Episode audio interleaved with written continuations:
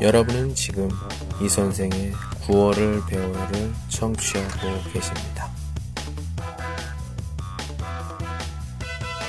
您正在收听的是由喜马拉雅独家发布的李先生的广播。多多评论，多多赞，谢谢。 오늘 소개할 한마디는 음, 요디알 랑만더 어디든 너와 같이 갈 거야. 你去那儿，我去哪儿的意思。如果我的爱人要去别的地方的话，我一定一起去。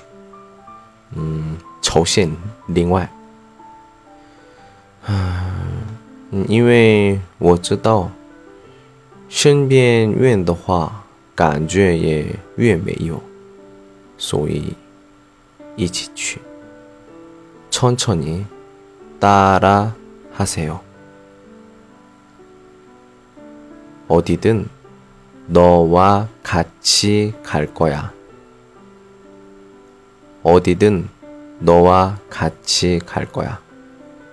오늘은 여기까지. 안녕.